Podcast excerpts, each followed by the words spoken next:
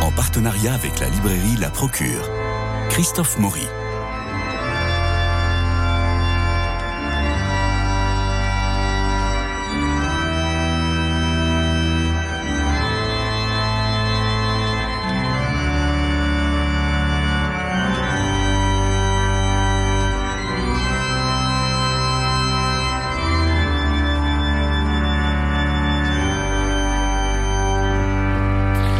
La Viale, ben, ça ressemble à un acronyme. Eh ben non, c'est un village dans les Cévennes, un centre de spiritualité ignatienne qui accueille des retraitants, particulièrement des jeunes de 18 à 30 ans, pour un temps de discernement, de partage. Ça, c'est ce qu'on voit sur Internet.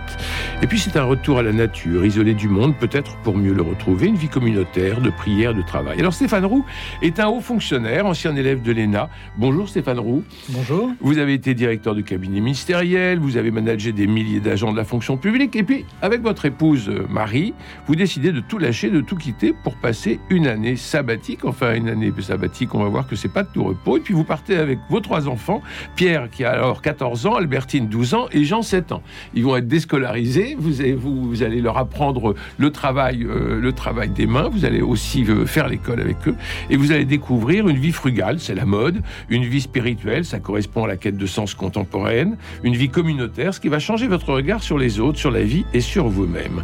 Alors comment vivre au quotidien dans une communauté dont on n'a pas choisi les membres, avec les problèmes sociaux, les isolés, les paumés. Vous nous racontez tout ça dans un formidable livre qui s'appelle Un pas de côté et qui euh, est publié aux éditions Jésuites Fidélité. Jean-François Roth, bonjour. Bonjour. C'est vous qui avez déniché ce livre. Alors pourquoi? Ben Parce que je trouve que c'est un livre formidable. Euh, c'est, je le présente toujours comme en disant c'est un témoignage au sens le plus plaigné du mot. C'est un témoignage parce que ça raconte une expérience c'est une expérience qui est profondément réfléchie et, euh, admirablement décrite, écrite et transmise. Donc euh, c'est ça qui fait la qualité d'un beau témoignage. C'est-à-dire que c'est une expérience individuelle, personnelle, familiale, mais euh, vous racontez bien comment vous avez pris la décision, qu'est-ce que vous avez fait là-bas, quels sont les, ce qui a été facile, ce qui a été moins facile, et puis vous décrivez très, je trouve, formidablement tout ce que ça entraîne chez vous de réflexion sur votre vie. Vous parlez de, euh, de, tout ce que ça vous apprend sur le management, qui, est, votre métier. Ça, on va en parler. de, la crise de l'Occident, du management de, la, crise de Comment ça s'est passé? Stéphane Roux, quand vous avez dit à Marie, allez, banco, on y va, on déménage. Alors c'est peut-être elle qui me l'a suggéré, qui l'a soufflé. Mais disons qu'on avait vraiment envie de, vivre une expérience intense en famille et de pas attendre de vivre nos rêves, la retraite ou euh, voilà, euh, de reporter toujours, mais de le faire. À... le mariage d'Albertine. et de le faire à la quarantaine venue. Donc euh, voilà, on imagine souvent des, expériences après, après les études, des expériences sabbatiques ou à la retraite. Mais euh, voilà, nous, on a voulu le vivre à 5 et, pas seul ou à 2, et, se dire que c'était possible aussi. Alors, avec euh, la chance qui est, qui est la mienne d'avoir quand même une situation professionnelle, des diplômes, euh, voilà, c'est peut-être pas facile pour tout le monde. Vous tomber sur vos pattes. voilà. vous, pouviez prendre une année sabbatique, on pouvait retrouver prendre, ensuite après. Et donc, au départ, moi, je, je, rêvais un peu. Je me disais, tiens, on va faire un voyage, on va découvrir les, les pays de la Méditerranée, on va faire des choses comme ça.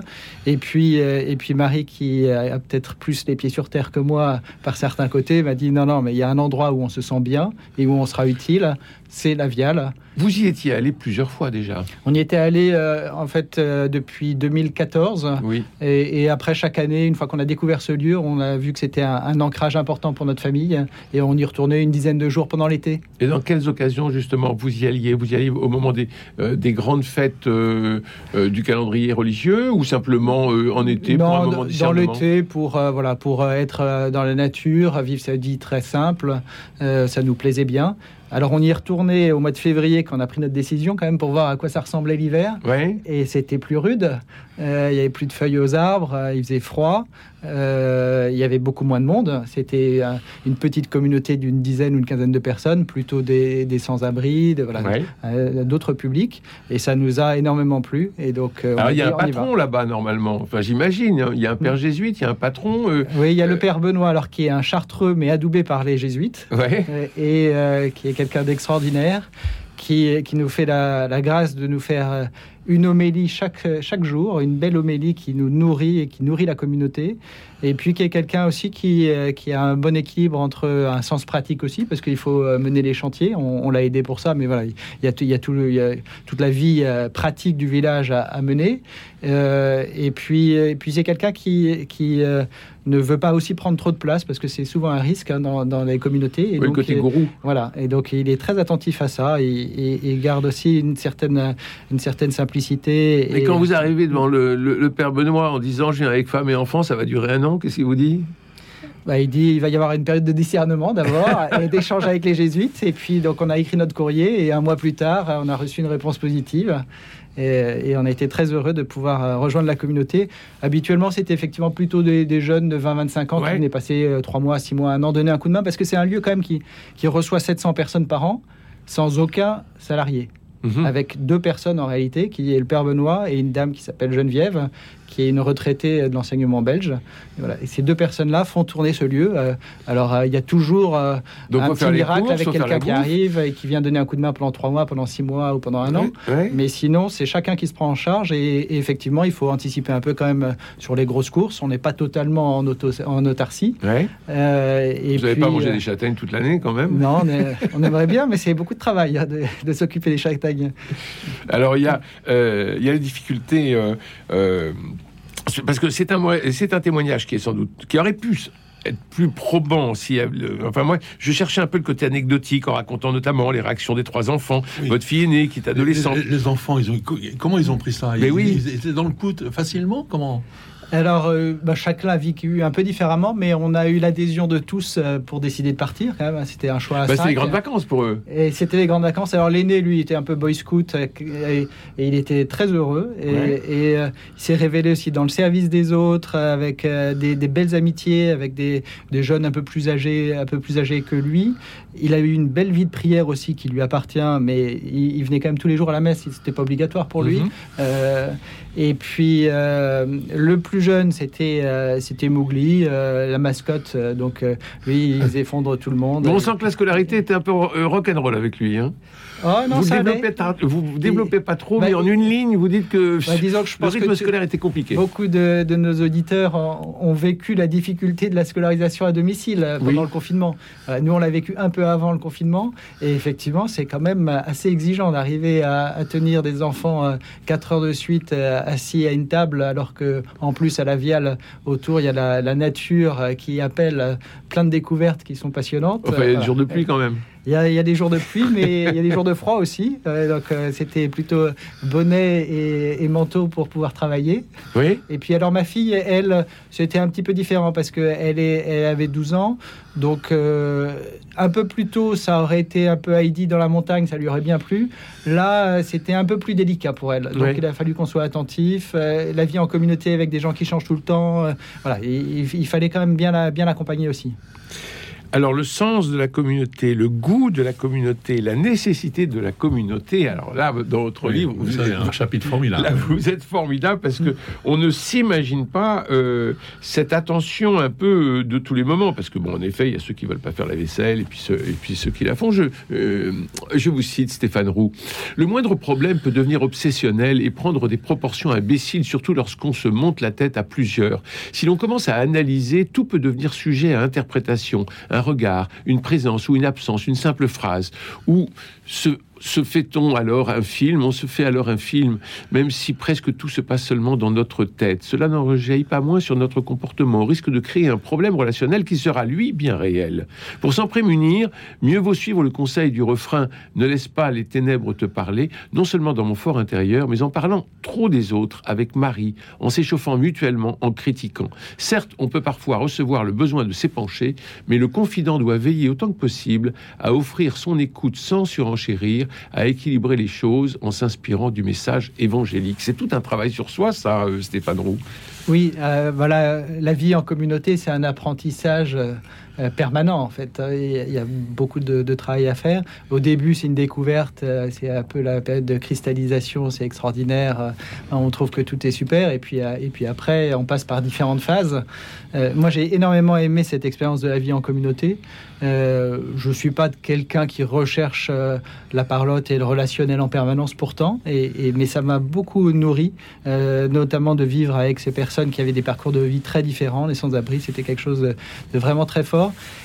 Et, et la communauté est, est quelque chose de vivant en fait. Euh, on, on se sent proche des autres. Alors vous disiez tout à l'heure que mon livre était pas tellement euh, racontait pas des histoires ou des anecdotes. Mm. C'est vrai, c'est pas dans mon tour d'esprit. Euh, mais j'ai souhaité témoigner voilà, de réflexions que m'avait plutôt inspiré cette, cette Absolument. année. Et justement, comment est-ce que se passait ce, ce- ce lien entre les, les sans-abri ou les gens qui, ont, qui sortent de prison, quelquefois je compte des, de- des drogués, etc., et les gens qui venaient faire une retraite enfin, La communauté, elle était quand même euh, euh, diverse, non? Elle est extraordinairement diverse. Je, je dis que c'est un mouton à cinq pattes, la Viale, parce qu'en fait, il n'a pas une vocation unique, comme souvent, on aime bien mettre euh, des sites dans des cases en disant voilà telle vocation à tel lieu. Alors c'est pas, peut-être pas euh, qu'une grâce, maison à de retraite. parce que grâce à les l'esprit belge peut-être. euh, on a, C'est pas le châtelard. on Ouais, a, ouais, ouais. on a dans un, dans un savant mélange. Encore que Penbock, oui. Et, et alors, les, les- ça fonctionne très bien. La mayonnaise prend. euh, avec- et on a des, des mamies de 70 ans qui viennent. On, on a des, des cadres d'une quarantaine d'années. Il y a des gens qui sont très loin de la foi, d'autres qui en sont plus proches. Euh, et les gens restent parfois une semaine, d'autres deux, trois mois. Tout le monde s'approprie le lieu très vite. C'est assez extraordinaire. Et, et- et participe à cette vie communautaire. Alors après, les gens sont libres. Ils partent dites, il y a- un cadre, hein. Il y a un cadre, il y a un certain nombre de choses, de, un peu d'obligation. Oui. On accepte en fait Mm. une, on, on accepte un règlement entre guillemets, un règlement intérieur. Comment, comment on peut dire ça? Oui, on accède. Alors, il faut lire le règlement avant de venir, effectivement, pour euh, voir si on adhère bien. Et, et alors, la base, c'est de suivre les offices, puisque c'est quand même un lieu de prière, même si c'est ouvert à toutes les confessions ou toutes les croyances. euh, il faut accepter de suivre quatre offices par jour, ce qui est quand même assez exigeant. Euh, mais il y a beaucoup de, de gens euh, qui ne croient pas et qui sont contents de, de venir euh, chanter les psaumes, euh, qui sont contents d'écouter l'homélie. Alors, C'est- C'est formidable, ça, non? Alors vous, Stéphane Roux, vous avez été euh, formaté, formé pour être un chef, pour être, euh, pour conduire des hommes, pour euh, servir dans la fonction publique, c'est-à-dire pour mettre en branle un certain nombre de, de fonctionnaires pour que ça fonctionne. Et euh, vous arrivez dans cette communauté, ben, on dit euh, attention, ça va être le chef. Et euh, vous avez du mal à, à vous dire ben non, c'est pas ma responsabilité. Moi, il faut que je sois aller couper du bois ou aller ou aller frotter un mur. Euh, Oui. ça, ça va être compliqué pour vous, ça. Bah, euh, les, les premières fois que je suis venu à la Viale, j'étais quand même euh, très embêté par euh, l'absence de souci d'efficacité. Oui, c'est ça. Et donc là, il a vraiment oui, fallu oui, que je vous en parlez souvent dans le, dans le livre. On, on Oui. sent que vous dites, mais non, franchement, il faut s'organiser autrement. On pourrait, on pourrait être beaucoup, on pourrait aller plus vite et mieux. On n'est pas la, on n'est Et, pas la et donc vous, et, vous réfréniez, c'était pas vous qui, oui, on qui, sent que vous. qui meniez Ouais. le truc. Mais et ça m'a conduit à une réflexion beaucoup plus profonde sur, euh, sur notre société, hein, la société bourgeoise, euh, telle qu'a pu la décrire euh, Jacques Ellul notamment. hein. Euh, une société qui est très tournée vers l'efficacité, qui a ses mérites, hein, parce que euh, Alors ça, voilà. ça permet de faire beaucoup de choses, de produire, de créer de la richesse, mais qui aussi écrase des gens, qui euh, met de côté personne. Et donc c'est important aussi de, de savoir euh, ralentir et se mettre au diapason de- d'un groupe qui, qui fonce pas à 200 à l'heure, euh, qu'on n'a pas choisi forcément. Et c'est là. Stéphane Roux, votre témoignage devient une véritable réflexion à la fois sur notre monde, sur notre comportement au monde, et finalement, peut-on faire communauté dans, dans, dans ce monde?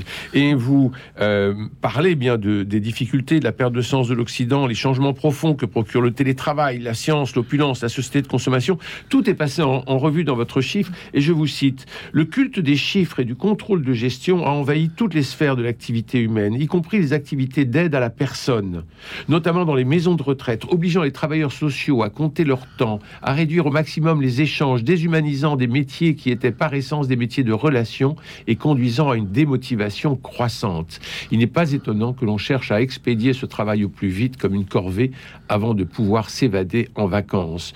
En plus de jeunes qualifiés décident d'ailleurs d'envoyer tout promener pour prendre un travail manuel plus simple, moins rémunérateur, mais qui leur procure du sens et un certain bien-être. Je reviens sur le culte des chiffres et du contrôle de gestion. Et ça, c'est une réflexion que l'on sent au cœur de votre démarche, un pas de côté, euh, dans votre, dans votre livre, un pas de côté, et on se dit, mais finalement, oui, euh, peut-être que la solution, c'est... euh, bah, c'est ce que vous avez vécu.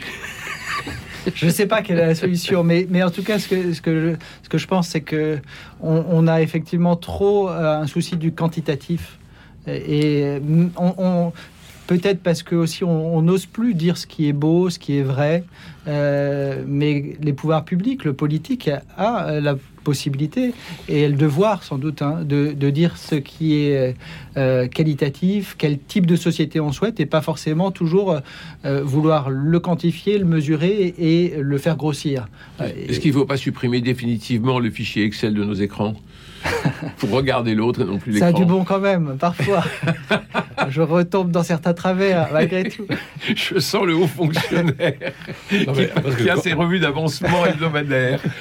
Parce que vous, vous citez un exemple, on- on- peut-être entre les lignes, on sent que tel ou tel, quelquefois, dans la communauté qui vient, qui arrive, en fait, euh, pose problème parce qu'il rentre pas vraiment dans le, dans le, dans le moule, il, il fait pas d'effort pour euh, participer au travail commun, etc. On sent. Et là, vous dites. Vous, exprimez que euh, Benoît, donc le, le- le responsable, euh, vous paraît quelquefois un peu, presque un peu passif. Est-ce que j'ai bien compris? Tout à fait, oui, oui, euh, en pensant que les problèmes peuvent se régler d'eux-mêmes ou que le temps, en tout cas, va, faire son office. Et de fait, il y, a- beaucoup de gens qui, au début, se demandent un peu et puis finalement, ils font leur propre cheminement au contact de la communauté, dans ce lieu. Voilà, et, c'est vrai que c'est quelque chose que j'ai appris à ses côtés, c'est que euh, il faut pas vouloir toujours euh, trouver une solution euh, rapide euh, et, et vouloir régler les problèmes, mais faut parfois du temps euh, le temps dénoue les problèmes. Voilà. Alors pas toujours, hein. Et puis euh, il y a cette équipe qui est très difficile, je trouve, que je vois dans la vie communautaire, que l'on on, on voit aussi, et- je pense aussi par rapport à mes expériences professionnelles sur ce que peut dire euh, le pape sur les, les sujets de migration, qui sont des sujets extrêmement délicats. Euh, c'est deux, deux sujets très différents, évidemment, mais c'est qu'est-ce qui appartient à, un ensemble qu'il faut protéger parce que euh, ça a de la valeur, parce que la communauté c'est quelque chose qui a de la valeur qu'il faut protéger.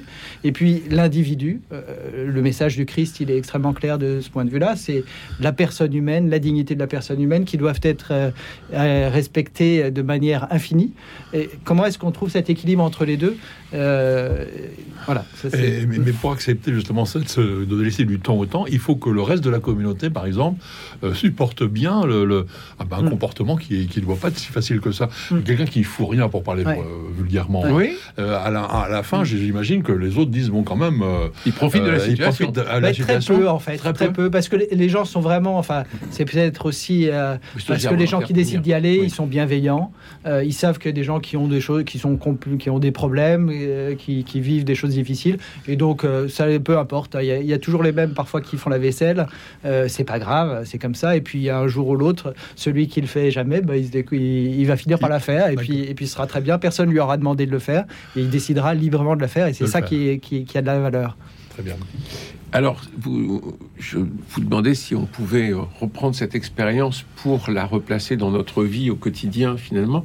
Et vous avez euh, une, euh, un paragraphe sur la paroisse, et parce qu'on voit bien que l'Église, c'est compliqué, que les fondamentaux sont en train de partir, et qu'il faut peut-être repenser, réorganiser tout ça. Plus largement, écrivez-vous, dans nos paroisses moribondes, il serait bon de retrouver une forme de vie communautaire, comme cherchent à l'impulser certains qui ont bien compris ce besoin. Faire communauté en paroisse, prier ensemble, se rendre service, s'aider financièrement, ne pas se limiter à la pratique hebdomadaire de la messe ni à l'entre-soi de paroisses de plus en plus marquées socialement, réinventer une, une vraie fraternité, une solidarité profonde, authentique, scellée sur le partage non seulement de l'accessoire, mais aussi de l'essentiel. Ça, va faire, ça peut faire bouger les choses, ce que vous nous dites là. Enfin, je, je n'invente rien. hein. Je pense Mmh. qu'effectivement, il y a des paroisses qui savent euh, euh, faire émerger ce type de projet. Il y a des évêques qui essaient de l'impulser. Et, ça revient un peu au- à certaines euh, raci- racines du christianisme, hein, de petites communautés euh, qui s'entraident et qui vivent, euh, voilà, qui vivent euh, Est-ce qu'on- plus ensemble. Mm. Oui, euh, Jean-François Rode. Oui, qui, qui supportent les différences. Enfin, Mm. moi, je, je- je vis dans une paroisse où il y a une grande communauté tradie et euh, une communauté plus, euh, plus ancienne. euh, Et, et c'est pas si facile que ça de, de, de s'accepter vraiment.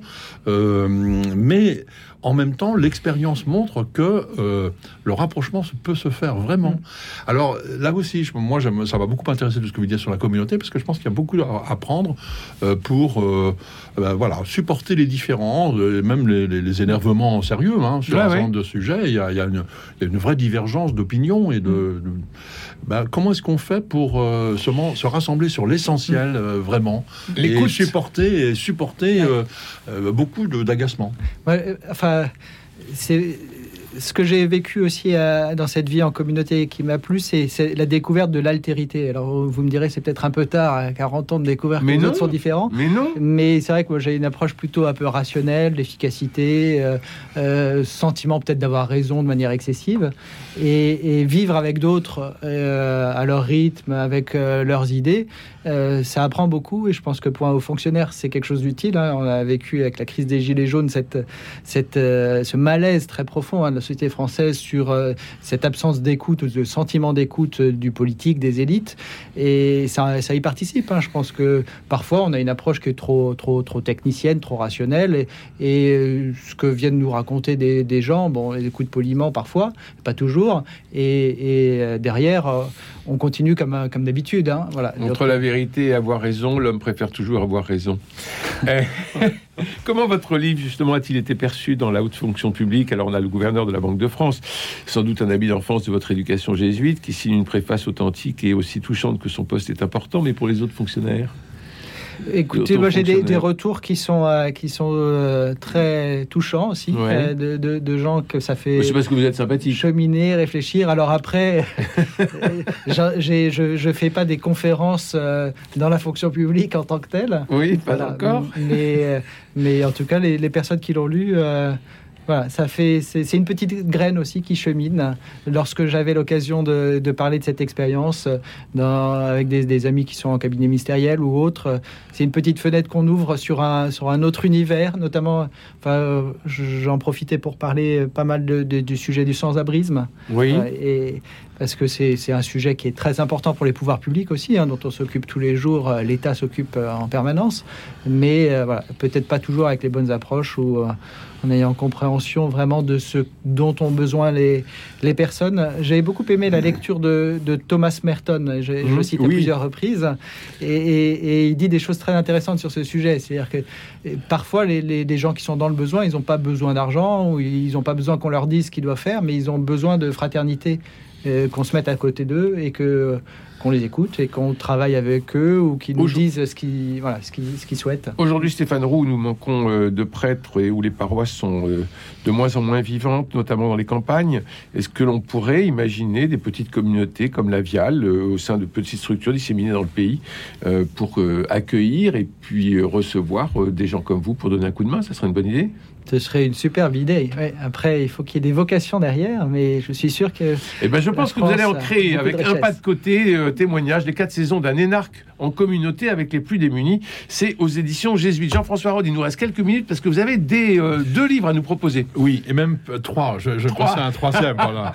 Euh, je, je voudrais signaler un livre que je trouve formidable, qui, du frère François Cassin-Genat Trévedi. Alors, c'est un nom difficile à retenir. Retenez surtout Cassin-Genat, comme ça. François Cassin-Genat. Propos d'altitude, c'est chez Albin Michel.